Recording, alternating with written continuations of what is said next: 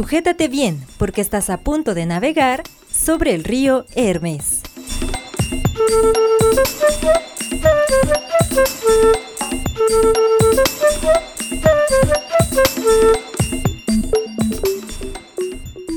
Bienvenidos al primer episodio de la temporada número 2 de Sobre el río Hermes, que era tan esperado. ¿Por quién? Por lo menos por mí, José. Yo estaba muy ansioso de empezar esta segunda temporada y espero que todos nuestros radioescuchas también. Pero antes de continuar, por favor, preséntate, coméntanos cómo estás, quién eres, de dónde vienes y a dónde vas. Me llamo Antonio Ayala, soy aquí de Michoacán y voy hasta una vida feliz, espero. Excelente, me parece muy bien, José. Pues bienvenidos a todos los que nos están escuchando en esta segunda temporada sobre el río Hermes. Ya después de una semanita de descanso estuvimos preparando esta nueva temporada.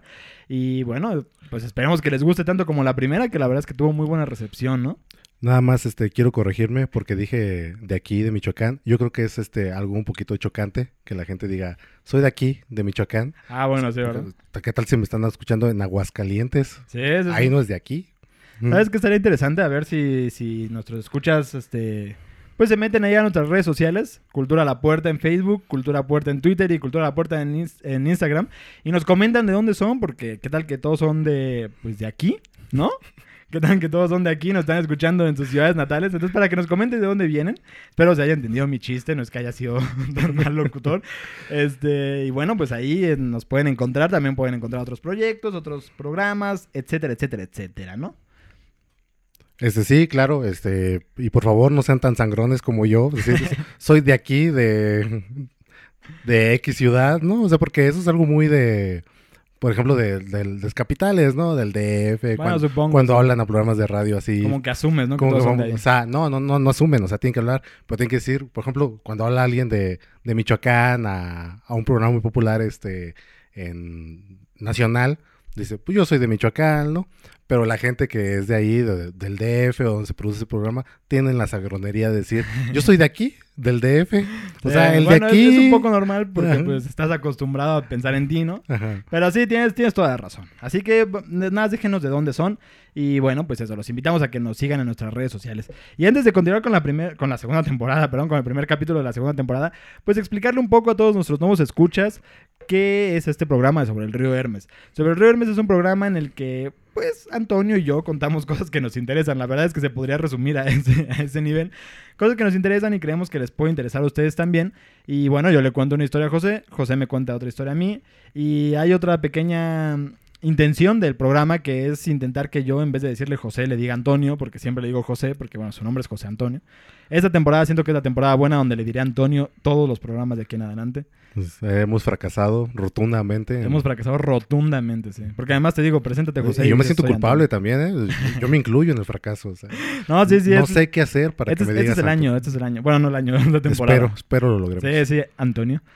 Pero bueno, para todos esos, esos nuevos escuchas, pues ya saben y nos pueden encontrar en redes sociales los nuevos episodios. Entonces vamos a empezar con este episodio que decidimos hablar sobre las catástrofes naturales, esas, esos eventos, bueno, catástrofes naturales, catástrofes en general, porque bueno, a ver, las catástrofes naturales se acaban en la sociedad y hay otras catástrofes que pues, no tienen nada naturales, ¿no? De catástrofes en sí, o sea, cuando acordamos el tema yo te dije, bueno, catástrofe es muy subjetivo, ¿no? Sí, no, tienes razón, tienes razón. A ver, ¿qué nos trajiste tú, por ejemplo? Porque estoy empezando a sentir que tienes un tema que no estoy seguro si entra en la categoría. Pues este, yo, para mí fue una catástrofe, se las voy a, les voy a, a narrar el tema a continuación. Vámonos a Estados Unidos, vamos a la década de los 1950s, este, donde al Hollywood de esa época, donde todavía andaba y producía película- películas Howard Hughes, un personaje yo creo muy famoso, muy conocido. Probablemente la manera más fácil de definirlo es que era como el Elon Musk de su tiempo, podría ser. Este Howard Hughes, millonario, piloto. Su vida ya fue recogida por Martin Scorsese en la película llamada El Aviador, que Con Leonardo DiCaprio. con Leonardo DiCaprio, que seguramente se tomó muchas licencias, pero probablemente sí transmite el- ese espíritu, ¿no? De, de lo que representa la figura de, de Howard Hughes. Bueno, Howard Hughes, este, como te digo, no estamos en 1955, Howard Hughes es millonario, tiene 49 años, está en la punta del éxito. Y voy a hablar de la última película que dirigió, precisamente en 1900, que produ- produjo, perdón, precisamente Howard Hughes en 1955, una película que se llamaba The Conqueror. Con toda la... El Conquistador, con toda la... Pues la facilidad que ya tenía Howard Hughes con su estudio de, de cine RKO y además siendo millonario y con todo el poder que te da eso, ¿no? Y el prestigio también que tenía, quiso ser lo más épico que había, que había hecho, que había hecho hasta ese momento. Y para eso decidió hacer una película, la película llamada The Conqueror, El Conquistador, que, está, que estaría basada en la vida de Genghis Khan. Ah, mira. Lo primero, para hacer una película así de grande, es que ocupas grandes actores, ¿no? Oye, pero necesitas mucho tiempo para hablar de Gengis Khan, ¿no? Bueno, sí, probablemente necesitas mucho tiempo, pero pues, también dos horitas bien contadas pueden servir. sí, sí. Este, bueno, y él decidió este, hacer la película, decidió hacer la película de Genghis Khan, pero te digo, para una gran producción ocupas grandes actores. ¿Y quién era más grande que el mismísimo John Wayne en la época de, de Howard Hughes? Pues probablemente nadie, ¿no? Así es que John Wayne fue el encargado de, de interpretar a Genghis Khan. También se buscó otra, una actriz muy conocida en ese tiempo para interpretar el interés amoroso de, de Genghis Khan, que era Susan Hayward, ganadora ya del Globo de Oro y de los Oscar, que sinceramente John Wayne, yo creo que mucha gente ubica a John Wayne, era este vaquero este De legendario. la diligencia salió él, ¿no?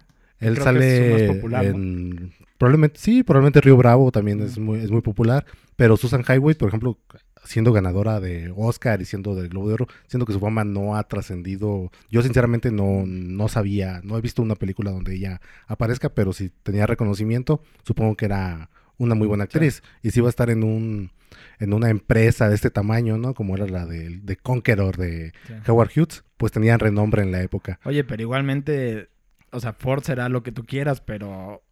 John Wayne. Digo, perdón, este, John Wayne, mongol no tiene mucha pinta, ¿no? O sea, los mongoles tienen un o sea, una, una Sí, vamos a llegar. fisionomía muy particular. Vamos a llegar, vamos, a, vamos a bueno. llegar a eso. O sea, o sea sí, no, no, Sí, no sí, parece para nada mongol. Y también, porque pues, el orgullo mexa no puede faltar, también este estaba Arturo Armendáriz, era, era parte de la, Del elenco. del elenco. Este, un mexicano muy famoso que estaba triunfando en Hollywood en ese tiempo. Este, un mexicano que hizo muchas películas con el indio, el indio Fernández, por ejemplo. Era un mexicano muy conocido. Bueno, efectivamente, ya tienes el elenco, ahora lo que necesitas es un lugar, ¿no? Que te asemeje a Mongolia de los tiempos de Claro. Genghis Khan. Así es que tienes que buscar eso y deciden que les puede servir el desierto de Nevada. Van al desierto de Nevada, 1955, filman la película, este, pero sale la película y los críticos de ese entonces dicen, o sea, John Wayne disfrazado como mongol y hablando como vaquero todo el tiempo, Sí, pues sí. no le da mucha credibilidad a la película. La, la película es un fracaso rotundo. Este Howard Hughes invirtió una millonada que no es recuperada. Sí, porque además eso, ¿no? O sea, son macroproducciones. En esa Sí, época sí, hacen sí. películas de alto presupuesto, ¿no? Es una sí, sí, sí, o sea, totalmente es un fracaso rotundo, que de hecho esta película fue la última que produjo Howard Hughes y fue la que hizo que que este que quebrara el estudio RKO. Así que pues, fue una catástrofe, Sí, fue una catástrofe natural. fue una catástrofe. ¿Qué te pareció la catástrofe? Me parece muy interesante porque, a ver, vas a hablar de alguien. Yo, yo no digo que si hablas de Alejandro Magno necesites un macedonio, ¿no? Pero, pues algo que se le parezca por lo menos estaría bastante bien. O sea, hay veces que la, no sé, no sé cómo llamarle, que lo que pones enfrente de la cámara tiene tan, más bien, estoy seguro de que lo que pones enfrente de la cámara tiene tanto valor como la habilidad de la actuación y el montaje de la película, ¿no? O sea, no puedes poner simplemente lo que sea enfrente de la cámara y esperar que funcione, ¿no? Así es, este, y sí, fue una catástrofe a nivel monetario y obviamente para el estudio RKO y para Howard Hughes, pues fue una catástrofe. Pero en realidad, este no es, o sea, me gusta el cine, pero tampoco soy tan, tan loco para pensar que el fracaso de una película se puede considerar una catástrofe. Lo que pasó, además de, de ya del fracaso económico de una mala película que fue juzgada para como la peor elección que pudo haber hecho John Wayne y que pasaría a la historia tal vez como la Ah, o sea, ¿se, consider- perdón, ¿se consideró la peor película de él? O sea, de, de, John hecho, Wayne. de hecho, se considera la peor película, o sea, por los críticos, más Sí. o menos de la época, un consenso se llegó que tal vez la peor película que se produjo en la Ah. década de 1950 fue The Conqueror, pero aún no está, aún no llegamos a la catástrofe. Manuel. La catástrofe viene lo siguiente, la producción tuvo un total de 220 220 personas que trabajaron en la película, de los cuales este de esos 220 91 personas contagiaron cáncer en los años siguientes a la filmación de la película. La gran catástrofe de, de Conqueror fue que fue filmada, como ya dije antes, en el desierto de Nevada, pero fue filmada a solo 150 kilómetros del lugar donde la Comisión de Energía Atómica, AEC, por sus siglas en inglés, hacía pruebas de bombas atómicas. Bueno, sí, esa ya es otra tragedia diferente, ¿no? Wow, 150 kilómetros. Hasta a 150 kilómetros. Digo, siendo muy, muy. Redondeando mucho, la mitad del elenco tuvo, tuvo cáncer. prácticamente la mitad del elenco. Se de alguna manera el gobierno se quiso justificar diciendo que era un promedio aceptable dentro de, o sea, dentro de la gente que, que tenía cáncer, pero Bueno. yo creo que la mitad de la población no tiene cáncer, no es mitad y mitad, ¿verdad? Sí, ¿no? No es un volado el contra el cáncer, o sea, sí es algo común, pero no es, no se llega hasta ese nivel. Y de hecho un biólogo de, un biólogo de, de prestigio dijo que se podía llegar, se podía llevar esto hasta los tribunales porque para nada era, Sí.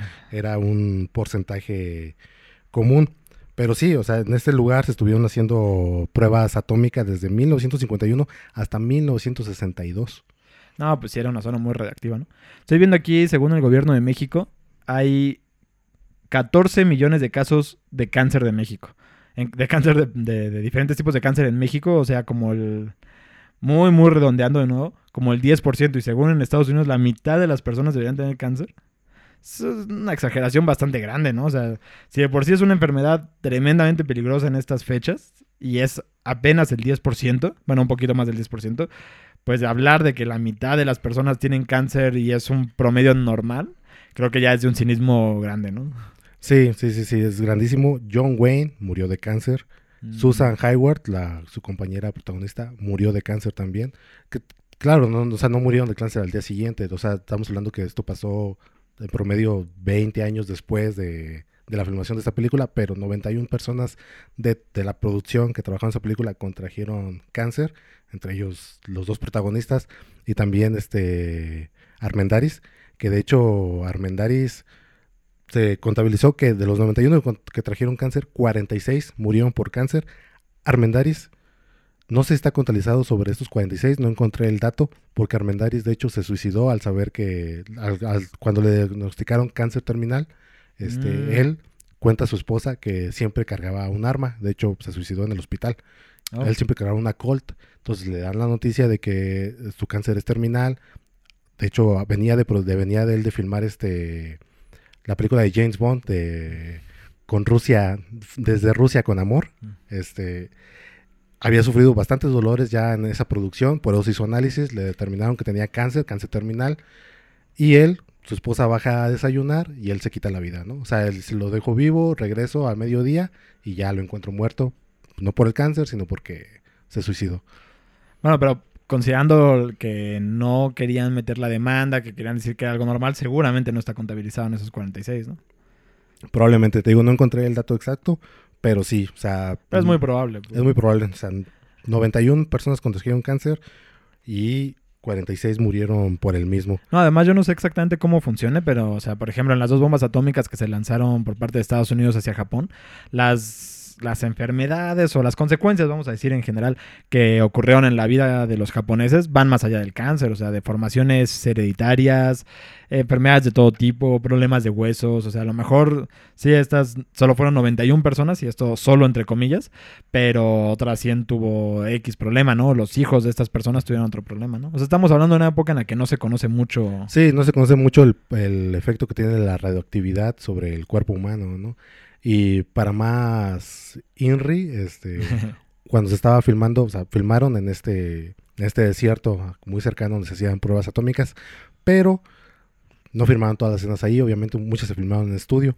Pero como Howard Hughes quería que hubiera un realismo y una coherencia en la película, mandó a traer... Contrató a un- gringos, gringos. No, bueno, claro, o sea, un poquito ahí le falló a Howard Hughes.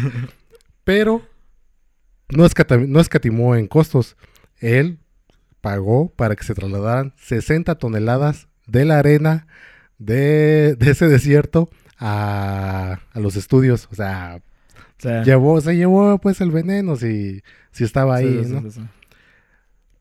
Y también se contabilizó que, o sea, esto fue el problema con la película, pero sí también se ha contabilizado que a partir de 1960 se empezaron a reportar un número muy elevado de comunidades mormonas, también había comunidades mormonas que vivían cerca del área, eh, de cáncer de, de leucemia en, en niños y cáncer en adultos, que según estudios iban, era, había cinco veces más probabilidad, de- tenían ellos de, de, de adquirir cáncer que una persona que viviera en otro, cualquier otro lugar, pues.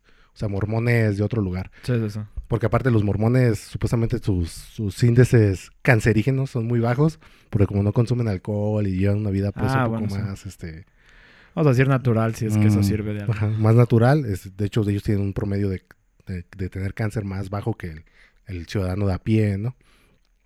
A partir de ese conocimiento y de todo esto, Howard Hughes, años después, cuando ya empezaron a, cuando empezaron a contraer la gente de cáncer, este, y cuando supo lo de, lo de las comunidades mormonas, él apeló mucho para que se dejaran de hacer pruebas este, atómicas en, en, pues sí, en el territorio estadounidense o en el desierto de Nevada. De hecho, se dice que se quiso sobornar a Nixon con un millón de dólares o... Nixon, pero Nixon nunca ha estado en problemas de, de corrupción. No fue destituido ni nada por el estilo. Bueno, pues te dice que lo, lo intentó, pero no lo pudo No, sobornar. no logró sobornar. No, o sea, una persona tan recta no va a caer entre, entre las garras de un corrupto. Sí, no, no, no. Y también se cuenta que tanto repudiaba la película Howard Hughes, que significó el fracaso de su productora, el que fue la última película que produjo, años después se dio, cuen- se dio cuenta, se cuenta de la muerte que se, que se causó a causa de, de la misma, que se cuenta que compró todas las copias que existían de The Conqueror para que solo él pudiera ver la, la película. Y de hecho, la película no se pudo ver hasta, en- hasta que en 1978 la Paramount compró los derechos de, de la película y ya la pudo otra vez. este, Supongo que ya una vez distribuir. fallecido. Sí, ya una vez fallecido Howard Hughes. De hecho, se cuenta que ya en su periodo de, de loco, cuando Howard Hughes tiene un periodo al final de su vida donde ya se encierra y no sale de no sale de su casa, tuvo muchos así a lo largo de su vida, pero el final fue ya también encerrarse y morir encerrado. Durante ese periodo, Hughes tenía un cine privado y en ese cine privado proyectaba varias de sus películas. Se cuenta que una de las que más proyectaba y veía, con y tal vez esto ya es una editorial, ¿no? Que hacen, que con, no con mucho agrado, era The Conqueror, su, Mm. su más grande fracaso. Y de hecho se dice que cuando encontraron su cuerpo en su mansión, la película que estaba montada en el Ah, proyector de su, de su cine privado era The Conqueror. Pues son editorial, pero son una editorial que me creo completamente. O sea, me gusta, me gusta.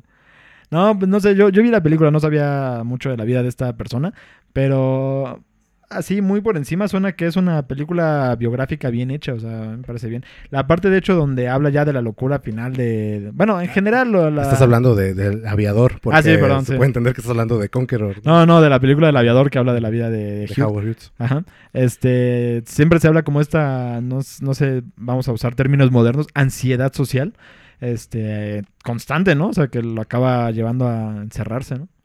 Sí, o sea, se ve que era un, un momento, obviamente, ayudado con la magia del cine, vamos a decirlo. Martin Scorsese nos presenta a un genio, ¿no? Howard Hughes. Sí, como- además. como un genio, como este tipo, como un ingeniero habilidoso a la hora de diseñar y compartir su experiencia con, con los ingenieros de aviones, ¿no? De aviación, y también como un tipo talentoso a la hora de, de dirigir películas, donde en la película podemos ver que él va en el avión, prácticamente él mismo filmando este, la, la escena, ¿no? De las películas, buscando la, esa otra escena, o sea, tan metido en, en los detalles que tenía gente buscando nubes porque quería que se viera que hubiera una perspectiva para que se se pudiera como comprobar la velocidad a la que iban los, Ah, los aviones, ¿no? Porque si grabas aviones sin nubes, en, No se ve. no, ajá, no tienes una idea de en realidad de la velocidad que, Ya, que ya. llevan.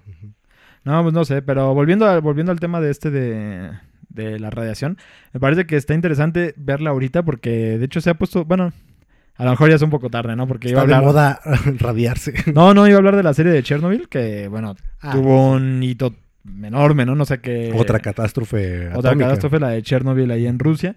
Este, bueno, en la Unión Soviética técnicamente. Pero te iba a comentar que hace poco estaba hablando con una, con una amiga de Estados Unidos y me comentaba de una película que se llama El Síndrome de China. Y me parecía muy interesante porque en Estados Unidos, igual que en México, por ejemplo, en México fue la Laguna Verde, en China fue, eh, perdón, en Estados Unidos fue otra, otra planta nuclear que se temía que fuera a ser otra explosión de este tipo y se me hace muy curioso porque esta persona con la que yo hablaba se alejó de la zona, ¿no? Intentó huir del lugar y hasta me acuerdo muy bien, bueno, que me contó, ¿no? me acuerdo muy bien que me decía, la ruta es por el sur y luego te das por no sé dónde, por no sé dónde y llegaba, creo que a California era donde planeaba llegar. Y después de que finalmente se contuvo el problema, regresó a su ciudad natal y la gente se burlaba de ella y le decía, ¿qué? ¿Te parecemos, te parecemos verdes o te parecemos este, brillantes? Algo así, eh, burlándose, ¿no? De que tenía miedo de la radiación. Y estamos hablando también, pues, no sé, en los 60, 70, ¿no? Entonces, la película de la que hablo, El síndrome de China, se grabó en el 79, pero este evento, pues, fue anterior, ¿no? Pero se hace chistoso, ¿no? O sea, la gente se muere de cáncer y la gente, bueno, o sea, los, las personas que, se, que están cerca de la radiación se muere de cáncer, pero en general la gente no, como que no lo siente real, ¿no? O sea, como que se ve invisible y por ende un poco irreal, ¿no? Sí, claro, como no... O sea, no es como una fractura, sabes exactamente, Ajá, exacto, sabes sí. exactamente por qué te fracturaste. Este, el cáncer es algo que llega y normalmente, por ejemplo, gente que no está rodeada de reactividad o que hace sus, su vida normal, pues es muy difícil saber, de, ¿no? Es una vida de ¿Cómo, hábitos. cómo te va a dar miedo eso? Ajá, es una vida de hábitos que, pues, cómo controlar, ¿no? O sea, Pues lo que decíamos al inicio, ¿no? O sea, nosotros estamos aquí, ¿no? Y este, y no, no prevés que va a haber un accidente en Veracruz o, o bueno, en la frontera con Estados Unidos o qué sé yo, ¿no? O sea, nun- nunca te imaginas, pues no es, no es un miedo real, no es un miedo que se siente, no es un miedo tangible, pero definitivamente es un problema, ¿no? sí, claro, pero, o sea, si estás un poquito informado y Sí, sabes claro, claro. aquí hay radioactividad, es como de, pues vámonos, ¿no? Sí, sí, sí, no, claro, claro, claro. No, pues me parece muy interesante la, la historia de este personaje. ¿Cómo se llamaba? De Conqueror. De Conqueror. ¿Y crees que se puede encontrar en internet? Yo supongo que sí, ¿no? Probablemente sí, yo creo que debe ser fácil de encontrar. Te digo, ya, aunque Howard Hughes quería cuidarse todas sus copias, pues los derechos Bueno. se vendieron Ajá. y ya es, es yo creo que es relativamente fácil de encontrar. A buscar a ver si la encuentro y pues a ver, hay que, hay que verla, ¿no? O sea, Sí, a ver si era tan mala como, Sí. como afirman. Pero, o sea, sí te voy a decir que, o sea, ya desde los personajes sí no me parece creíble.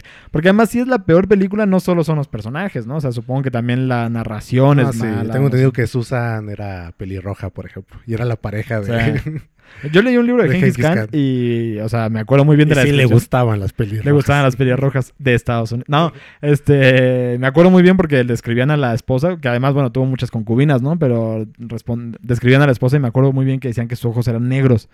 Ya, quién sabe qué tan verídico sea eso, quién sabe qué tanto fue la autora que, que lo escribió, pero pues tiene más sentido que una pelirroja estadounidense en el desierto de No, Nevada, ¿no? claro, sí. Y fue una de las críticas, otra que el guion era malo. O sea, todo, todo estaba mal en la película. Yo no la he visto, pero supuestamente, yo creo que si no se ha rescatado ahora, o sea, Sí, claro. es porque razón tenían. Sí, por ejemplo, tuve las películas de Griffin. Griffin era un racista tremendo, pero qué buen cineasta era, ¿no? Entonces, tuve sus películas. Ahorita no, no recuerdo algún título en particular, pero hay películas donde sale el Ku Klux Klan como Salvador, ¿no? Por ejemplo. Y los negros, pues, ya saben, ¿no? O sea, Griffith no es el que dirigió Nacimiento de una Nación. Nacimiento de una Nación, sí. Pero no, no me acuerdo si en esa es la película donde sale, mm, sale el Ku sí, sale Ku Klan. Ah, bueno, sí, entonces en el nacimiento de una nación. Y es, de hecho, es el rescate final. Pero de hecho, justamente con la, con la escena de Ku Klux Klan, eh, se crea este concepto de la salvación en el último momento, donde están a punto de matar a la blanquita buena eh, del señor, y llegan los, los, negros, buenos, y llegan los buenos, que son los blancos, pero cubiertos con una capa porque no quieren que se les vea la cara, porque el gobierno los ha, los ha ha obligado sometido, a taparse su rostro. Y lo salvan en el último momento, ¿no? Griffin es el que crea ese, ese concepto. Y es buena la película, pero tiene un racismo que, bueno, hay que saber filtrar, ¿no? Sí, claro, hay que verla con hay que verla con ojos obviamente de hoy, pero siempre context- contextualizando Sí, en, exacto. En el sin justificar, claro, o sea, sin justificar. No, se justifica, pero se entiende que es lo que estás viendo, ¿no? O sea, se comprende. No es como que se perdone, digamos, en cierto sentido. Bueno, es que siento que Griffith, en los años que hacía cine, ya no se puede justificar su, ¿Su racismo? su racismo. Pues sí. No, no, por eso digo, no se justifica, se entiende, pero no se justifica. No se A lo mejor lo dije al revés, ¿verdad? No, no me fijé muy bien, pero bueno, no, no, no, no lo justifico. Sí, sí, sí. El Ku Klux Klan no es mi amigo, quiero dejar eso claro. Pero bueno, hablando otra vez de Genghis Khan, porque nos desviamos un poquito de aquí con Griffith, este... Yo también voy a hablar de Genghis Khan, pero muy ligeramente, muy ligeramente. Les quería contar un poco de, de algo que... Ni siquiera les voy a contar de qué para que les venga de sorpresa, ¿no? Porque si no, pues no tiene mucho sentido, pero... Para los que escucharon la primera temporada y a lo mejor José ya está fastidiado de esto, perdón, a lo mejor Antonio ya está fastidiado de esto, este, yo siempre les traigo aquí la perspectiva histórica de las cosas, José. Antonio, Ah, entonces... Yo este, pensé que íbamos otra vez al bosque de la China. una chin. No, no, no, ya voy a dejar a la. a la- Bueno, mejor no voy a decir nada. Pero vamos a hablar de un poco de la historia del Imperio Mongol. Primero quiero que sepan que el Imperio Mongol es el imperio más grande que existió en el mundo. Dicen que el inglés es el más grande que existió en el mundo y, y por kilómetros cuadrados sí es. Pero por semántica, o sea, una cosa así súper banal, pero no lo es, porque como no estaba conectado el imperio, no cuenta como un imperio, como el imperio más grande, ¿no? Entonces, al parecer es una cuestión de clasificación así clásica del humano que no tiene mucha relevancia, pero bueno, el imperio de Genghis Khan se convirtió en el imperio más grande de- del mundo, de la historia. Eso lo dirás tú. Porque, por lo de los ingleses. Sí, sí, sí, es muy... Los ingleses dicen otra cosa, Sí, ¿eh? sí, sí, a los ingleses no les interesa mi semántica. Pero bueno, el imperio mongol estaba, como les digo, estaba conectado y fue fundado por una persona que se llama Temujin, que en realidad Temujin era, era el rey de los mongoles, ¿no? De las estepas mongolas. Temujin creció en una horda que estaba sometida y la historia está buena porque la horda era una horda pues muy baja, o sea, en el rango de poder era muy bajo. Ay, qué bueno que Temujin se cambió el nombre. No, no se cambió el nombre. No, no, no. Porque fue creciendo como poder y se convirtió en el Khan de su, de su no es- horda. No es Temuquín, Khan, no sé. No, no, no. Se convirtió en el Khan, que es como jefe o algo por el estilo. No sé la traducción literal. Y fue Cal. creciendo. Es como el Cal para nuestros escuchas que, que, que ven Juego de Tronos. Es el Cal. Ándale, sí, sí, sí, sí, sí. Y de hecho es muy parecido. Y este. O sea, sí, pues, se, se lo fusiló totalmente George Ajá. Martin. Sí, hasta el nombre y todo. Y llegó, bueno, ellos vivían en el desierto del Gobi, llegó a conquistar todo el desierto del Gobi y juntó a todas las hordas. Y según esto, por voluntad, por, por la voluntad de las hordas, cosa que no parece muy realista, las hordas decidieron nombrarlo el Gran Khan o Genghis Khan. Ah, Pero su nombre es Temujin, pero es el Gran Khan, o sea, Genghis Khan, de ahí viene el nombre. Es como el Khan de Canes. Pues. Ajá, es el Khan de Khanes, sí, exactamente. Y conquistó, pues, ahora sí que todo, o sea, no, no dejó nada en pie. Conquistó China, Mesopotamia, Persia, Europa Oriental, pasó por India, pasó por Rusia, todo lo conquistó. Y en el año 1927, eh, pues viene la tragedia, bueno, la tragedia para los mongoles porque muere. Y entonces los hijos, como todas las historias, empiezan a pelear por el reino de no, a mí me heredó esta casa, a mí me heredó aquella. Bueno, acá estaban discutiendo por un imperio, ¿no? Y entonces, como eran buena gente, dijeron vamos a dividirlo en cuatro reinos o canatos. Y aquí te voy a preguntar, ¿en qué canato te habría gustado vivir? Solo por el nombre y la región, ¿no? Está un canato, que bueno, les voy a llamar hordas, ¿no? Porque canato está un poco extraño. Este, está la horda del oro en Rusia. Está Icanato en Medio Oriente. Canato de Chagatai o el Gran Canato. ¿Dónde? En Mongolia. ¿Dónde te gustaría? Mm, Pues el Gran Canato. O sea, Ah, la horda de oro suena bonito, ¿no? Bueno, sí, pero es el Gran Canato. Bueno, sí. Mm. No, pues a, a la persona que gobernaba el Gran Canato no le gustaba el nombre del Gran Canato. Se llamaba Kublai Khan y le gustaron los chinos, le cayeron bien los chinos y dijo, no, ¿saben qué? Vamos a dejar de ser mongoles y vamos a ser chinos. Y entonces creó la dinastía Yuan y es, bueno, otra vez estamos hablando de China, por eso no quería decir nada al inicio, pero bueno, la dinastía Yuan de China se creó en 1271. Ahora, ¿por qué estoy hablando de que Khan? decir, no podemos ir más atrás, este... Podríamos al- hablar de al las tribus. nacimiento del primer Homo sapiens. Podríamos, este, pero es que me pareció muy interesante. No quería que los escuchas se quedaran sin saber qué pasó con el imperio de Genghis Khan. Entonces, bueno, está la dinastía Yuan que Mm. es la heredera de, de los mongoles, ¿ok? Y se creó en, mil, en 1271. Y empezó a construir un montón de cosas, les fue muy bien. Pero para 1274, y aquí ya viene la historia que les quiero contar, ya había conquistado todo, había pacificado a su reino, que era básicamente Mongolia y China, y había llevado, según él, todas las tecnologías del mundo, todo era perfecto. Y dice, tengo demasiado ejército, necesito un poco de comida. ¿Qué región del mundo, y aquí esto no es mi opinión personal, quiero que quede claro, no tiene un ejército valioso, no tiene cultura valiosa y si tiene espacio para, para alimentar al pueblo, Japón. Entonces decide que va a conquistar a Japón.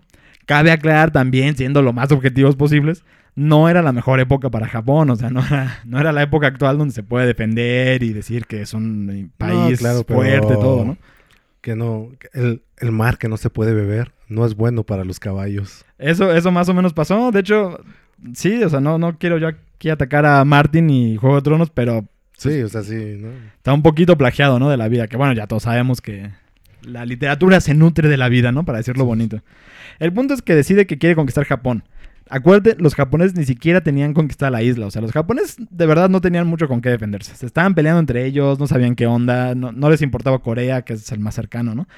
Y Kublai Khan sí le interesaba a Japón. Entonces crea en el año 1274 una flota de 900 naves con 15.000 soldados mongoles, 8.000 chinos y 8.000 coreanos. Esta cantidad pues no se sabe exactamente contra qué iba a luchar, pero parece ser que las primeras guerras se pelearon contra apenas algunos miles, en, en otras fueron cientos de japoneses, o sea, estaban siendo completamente, o sea, iban a ser dominados por completo. Entre ellos estaban peleando la- los clanes de Taira y Minamoto, estaban intentando colonizar el norte, no, no, no había comparación. Además, no sabían pelear más que entre ellos, nunca habían peleado con nadie de afuera. Los mongoles traían pólvoras, traían catapultas, traían armas de asedio, y los japoneses tenían un arco de corto alcance, ¿no? Ese era su, su gran Sí, sí, sí. valor, ¿no? Militarmente hablando. Pues no contaban No contaban. con... Entonces llegan los mongoles, conquistan una isla, les va muy bien, los arrasan. Conquistan otra isla, les va muy bien, los arrasan. Y dicen, estamos listos. ¿Qué nos va a pasar? Estos japonesitos, ¿qué? Sí, no. Y entonces empieza la batalla de Bunei. Y parece que lo están aplastando. Y de repente empieza un... Aquí también de nuevo hay un poco editorial, ¿no? Pero empieza un aire muy fuerte. Algunas naves se pierden, empieza a llover y empieza un tifón que acaba por destruir las naves mongolas. Y aquí está curioso porque si Japón hubiera tenido un puerto decente para pelear con los mongoles, aunque hubiera perdido, los mongoles podrían haber este, desembarcado y no se habrían muerto, pero no. Como era un Japón muy pobre, pues todos los mongoles se murieron, o sea, se les fueron las naves, se perdieron soldados, se ahogaron, naves cayeron, o sea, fue un desastre total y pues acabaron retirándose, ¿no? Y ya los japoneses así como, no, pues nos van a volver a atacar, ¿no? O sea, como que no nos fue tan bien, ¿no? O sea, tuvimos un poco de suerte. Y pues sí, la verdad, tuvieron un poco de suerte. Entonces los mongoles dijeron, no, no, no, ya vimos, son muy malos guerreros, no nos van a hacer nada, vamos a volver a intentarlo. Y entonces crean otra flota en 1281 con más de 1700, 1170 embarcaciones, o sea, más o menos vamos a decir como 120% más de soldados.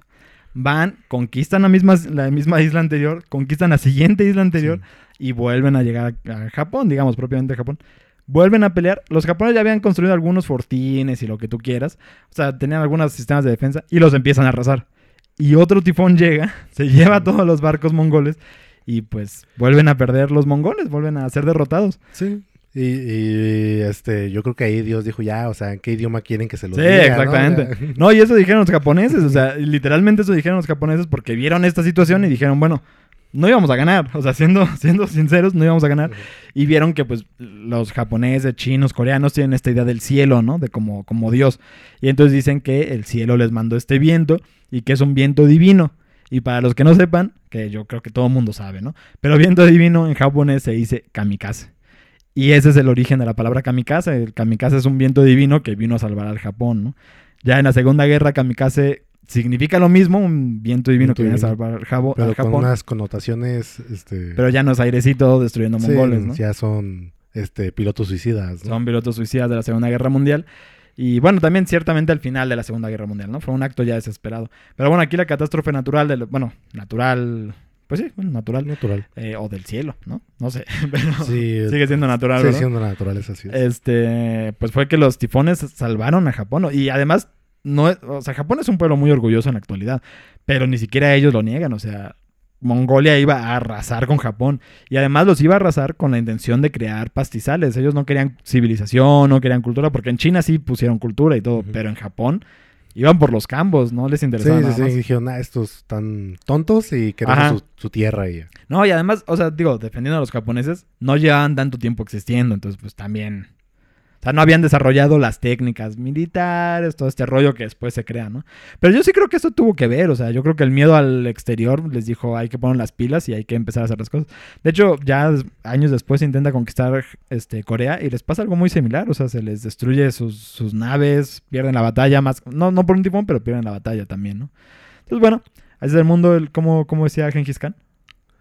Es No, perdón, este, el, el de Juego de Tronos, el agua que no es de beber. el, ajá, el agua que no pueden beber los caballos no es agua buena. Algo así, ¿no? Sí, se entendía pues que el- quería poner a los este, Dothraki como temerosos, ¿no? De embarcarse. Del marzo. Como si conocieran la historia de, ¿De De- Genghis Khan? de Genghis Khan, en la que Bueno, fueron- de Kublai Khan, el hijo de Genghis Khan. los que fueron basados. Sí, es una esta historia de los dos tifones ya, ya, ya la había escuchado, la- Mm. los mongoles quisieron invadir este Japón, pero fíjate que qué curioso, no sé si Japón, imagínate, eso sería como un golpe de suerte para la religión, o sea, yo la religión católica con eso haría magia, ¿eh? Como- Ah, no, claro. o sea, es- no, es que Japón, China y todos ellos que tienen más o menos la misma cultura, tienen esta idea de que si, para, bueno, para nuestros escuchas, si, si una, un gobierno es destruido por un grupo rebelde, es porque el cielo quería. Y si es derrotado, es porque el cielo quería que se quedara el emperador a- o el reino en ese momento, ¿no? Entonces es una forma perfecta para justificar una tiranía, ¿no? Sí, Que claro. pasó en China muchas veces. Bueno, y en Japón también pasó O muchas sea, veces. si no lo podemos quitar es porque así lo quiere Dios. Ajá, no, así lo quiere el cielo. Así ¿no? lo quiere el cielo. De hecho, esa es la historia de la primera dinastía de China. Cayó contra la segunda dinastía de China. Y de hecho cuentan que llovió. Es decir, el cielo le estaba diciendo... Yo no sé cómo interpretas esto. ¿eh? O sea, llueve y qué significa. ¿En favor de uno o, de- o del otro? Pero según ellos significaba que ya era una nueva A dinastía. favor del ganador, obviamente. Exactamente, sí. Entonces dije, no, es que llovió. Y además, ganamos la guerra. El cielo quería. Sí, ¿Qué, claro, qué más como- pruebas quieren? Es como cuando te dicen, este, no, que te pasa un accidente o algo de, no te pasó nada, no te moriste, es que no te tocaba. Ajá, Claro, sí, sí. Claro, porque cuando te toca, pues te toca. Te ¿no? toca, ya Y no hay cuando no te toca, pues. Pero es que, no te ajá, esa, esa frase se justifica a sí misma, ¿no? Es como cuando alguien te pregunta así, ¿por qué no hay? No hay, o sea, literalmente porque es así, o sea, si te moriste ahorita es porque... Te tocaba. moriste ahorita, ajá, ¿no? Te tocaba. Sí, sí, sí. Es infalible, claro. Sí, es infalible, es infalible. Y sí, la Como- religión, Como Dios, es infalible. como Dios es infalible, los tiempos de Dios son perfectos. Pero también quería contar, vamos a aprovechar un, un momento, ¿no? Que tenemos este espacio, porque quiero contarte cómo empezó el kamikaze. Porque el kamikaze, bueno, es esto, ¿no? Pero es que me gusta mucho esa historia y de hecho va a ser un poco irónico, pero salió de Call of Duty, de una de algunas frases estas de Call of Duty que te enseñan, o bueno, que salen por ahí, o y también en Total War. Resulta que, que fue un, un acto desesperado, o sea, literalmente fue como el tifón, fue un acto de última esperanza, solo que aquí en la Segunda Guerra Mundial pues no lo salvó, pero literalmente estaban rodeados, bueno, los primeros kamikazes estaban rodeados, no sabían qué hacer, los japoneses no son gente que se rinde y que se entrega, y dijeron, pues bueno, vamos a aventar nuestros aviones contra, contra los aviones estadounidenses. Y así es como se crea, solo que bueno, no... Pero no después funcionó. continuaron, ¿no? O sea, Se creó una unidad de, se creó de una unidad kamikazes, de kamikazes. pero también porque que- ya Japón ya estaba completamente derrotado. Sí, o sea, estaba desesperado, pero a mí siempre me ha parecido que es un, po- un poco feo porque, o sea, los que les decían, a los que subían, los que iban a convertirse en kamikazes, que eran samuráis, no eran samuráis. O sea, era una forma de, de que se fueran tranquilos a, a la muerte, ¿no? Sí, sí. No, digo, mm, aquí O sea, para se no meternos Se con... subían con katanas al... Ah, subían con katanas. No, sí. Digo, no, o sea, no me quiero meter aquí con quién tenía razón y quién no entre Japón y Alemania y No, no, no, yo no estoy hablando, Pero estoy hablando realmente- que el gobierno, o sea, o Yo, no yo quería hablar de los soldados justamente. Sí, sí, sí, o sea, eh, una manipulación. Ajá, o sea, los soldados realmente son... Van a lo que se les dice y luego ni sabes qué es eso lo que se les dice, pues. Yo me acuerdo también hay otro... Digo, ya nos estamos desviando un poco del tema, pero rapidísimo. Hay otro avión que creo que es inglés o estadounidense, no recuerdo ahorita, que tiene como una especie de burbuja abajo del avión donde un hombre puede entrar en cuclillas y pues ya, parece que es un arma muy buena, este, de 360 grados y podía disparar muy bien, ¿no? Pero el asunto es que te mataban extremadamente fácil y creo que la gran mayoría, pero la gran mayoría de personas que entraban en ese lugar, eh, todos murieron. Y había, había una cantidad enorme de formas de morir accidental o porque alguien te disparara, ¿no? Y pues la gente se metía siendo superiores, o sea, en rango a las personas que estaban en los lugares más seguros, ¿no? Entonces, para que entraran a los lugares suicidas, pues les decían que eran de rango superior, ¿no? Que es lo mismo que el kamikaze, o sea, te están diciendo que eres especial, que eres todo sí, esto. sí, sí, que eres este un samurái, pues están aprovechando de tu historia, de tu orgullo nacional para mandarte a morir. Sí, sí, sí. Pero bueno, la verdad es que el origen, ya hablando otra vez de las catástrofes naturales, sí es bonito, ¿no? O sea, porque además imagínate que esto ya estoy seguro que no pasó. Eres un campesino japonés, estás en los acantilados japoneses, estás viendo la batalla desde allá, estás viendo que estás perdiendo, viene un ciclón, los mata a todos. Pues yo también diría que es un viento sagrado, la verdad. Sí, yo también. O sea, yo diría, "Ja, los judíos del pueblo elegido por Dios. ja, Sí, sí, sí. por pues, favor. No manches, los- además dos veces en el mismo acto. Ciertamente dicen que Kublai Khan se desesperó y que mandó a los chinos a construir lo que fuera, que había barcos de río que mandó al mar, pero pues definitivamente... Todavía estamos en temporada de lluvia. sí, Entonces, ¿por qué No, le pues, como no. cubano? En Sí, lugar un poco como cubano, pero está bien, está bien. Pero bueno, pues ya para acabar, Kublai Khan se fue hacia Vietnam y intentó hacer que los vietnamitas se convirtieran en los nuevos japoneses en cuestión de arroz, ¿no? Y ya, pues el, el imperio mongol fue cayendo, los chinos se independizaron como se han independizado siempre. Y pues llegamos al final de la historia. Lo de China. demás es historia. Lo demás es otra historia. No, ¿cómo, cómo? Hay una frase bonita. Bueno, no, no me acuerdo ahorita, pero eso es para otro momento, vaya. Sí, no, o sea, no, porque tú eres capaz de llegar hasta la conquista de. Sí, soy capaz de empezar a la hablar de- independencia de, Sí, sí. del mismo. No, no, no, pero ya voy a dejar China. Aquí, con esto vamos a acabar este capítulo. Pero ya que les dije que voy a dejar de hablar de José y voy a empezar a hablar de Antonio, también ya me voy a dejar de China, me voy a dejar de Asia, voy a dejar un poco esa historia. Pero, José, tienes una, una actividad pendiente que no sé si estás preparado para ella. Estoy preparado. ¿Estás listo? ¿Crees que es el momento de decirlo? Es el momento. Por favor, explícanos qué actividad es, porque bueno, es el inicio de temporada para nuestros escuchas y... Inicio de temporada. Regresamos a clases, queridos escuchas. Así es. Y si estás en clase, cuando termina la clase, se deja tarea. Y la tarea del programa de hoy es que nos cuenten alguna catástrofe que hayan sufrido en su vida. Pero una catástrofe del tipo vas al refrigerador, lo abres, ves un bote de ves un bote de helado, te lo estás saboreando y cuando lo abres son frijoles. Ah, las galletas también, ¿no? Que te encuentras hilos en vez de galleta. Bueno, eso creo que es muy mexicano. ¿Quién sabe qué pasará en otros lugares? Ese tipo, ese tipo de tragedias, por favor, compártanos las catástrofes de su vida, lo estaremos leyendo. Muy bien, ahí les repito, para los que quieran participar en esta dinámica, nos pueden seguir en nuestras redes sociales, Cultura La Puerta en Facebook, Cultura Puerta en Twitter y Cultura La Puerta, La Puerta en Instagram, para que nos dejen sus opiniones. Yo voy a contestar la tarea mm, la próxima semana y pues estaremos ahí leyendo lo que nos digan en esas redes sociales. Entonces, sin más, los vamos a dejar aquí. Les damos la bienvenida a esta segunda temporada. Espero que les haya gustado este programa. Y bueno, pues no sé, ¿quieres decir algo más, José? Adiós. Desembarca, porque hasta aquí llegó tu recorrido sobre el río Hermes.